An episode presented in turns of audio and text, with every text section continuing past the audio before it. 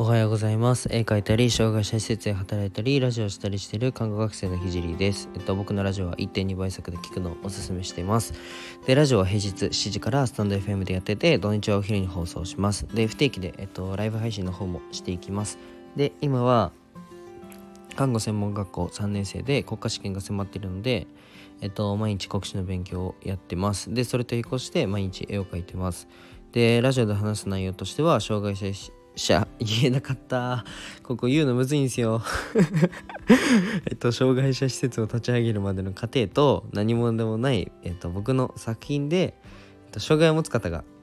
えー、自分に自信を持てる世界にすることをゴールとして具体的にゴールに行くまでの過程を毎日共有しますあとは医療の最前線での学びだったり他の職業に転用できる考えだったり絵を描き始めて3ヶ月で全国選抜作家展に選抜されたので、うんと、そんな僕が日々発信をしていく中で共有したいなと思ったことを話します。まあ、夢を叶えるまでの日記みたいなものです。で、面白いと思ったらフォローお願いします。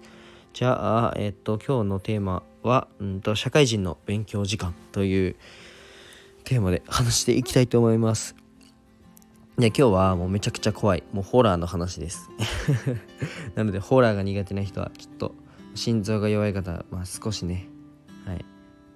いや、冗談です。はい。でもまあ結構怖い話します。でまず、えっと、2つのデータを皆さんに共有したいと思います。で、1つ目が、えっと、看護の国家試験の勉強範囲にもある、まあ、死亡率の話なんですけど、まあ、日本のその死亡率で一番多いのって、まあ、悪性新生物、まあ、がんですね。がんになります。でちなみに、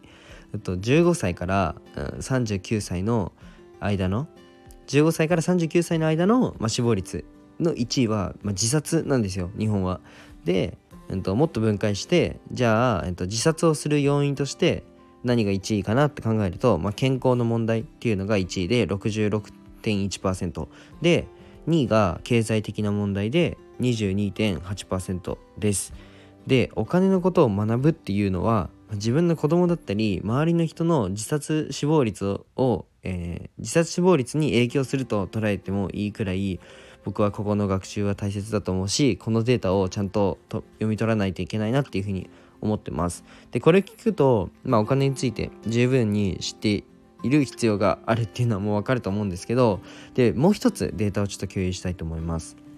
で2つ目の、うんと、データが、うんと、社会人の勉強時間ですね。で、えっと、大学を終えて、まあ、学校に出た人で、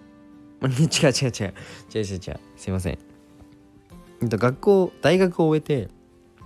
学校に出たってどういうことだよな。社会に出た人で、えーと、勉強をしている、えー、時間の平均。まあ大人の勉強のあの平均時間ですね。平均は1日約4分だそうです。これやばくないですか？1日4分ですよ。でもそりゃ経済的な理由で自殺する中高生は現れるなっていうふうにマジで思いました。で逆に言えばもうたった4分じゃないですか平均が。だからもう1日10分くらい社会についてあの勉強するだけでもう日本ではマジで抜きに出れるんですよね。って思うんですよ僕は。だから僕はめちゃくちゃチャンスが多いと思ってるしめちゃくちゃイージーイージーだというふうに思ってます。でなんか才能なんかなくても努力でカバーできる割合がすごい多いなっていうふうに思うんですけどあのー、だって4分以上やったらもう平均より上なわけじゃないですか。まあなのでえっと、今日の話を、まあ、する時にもしかしたら周りの社会人の方を否定してしまう否定するような内容になってしまうのかなっていうふうにかもしれないなっていうふうに思ったんですけど、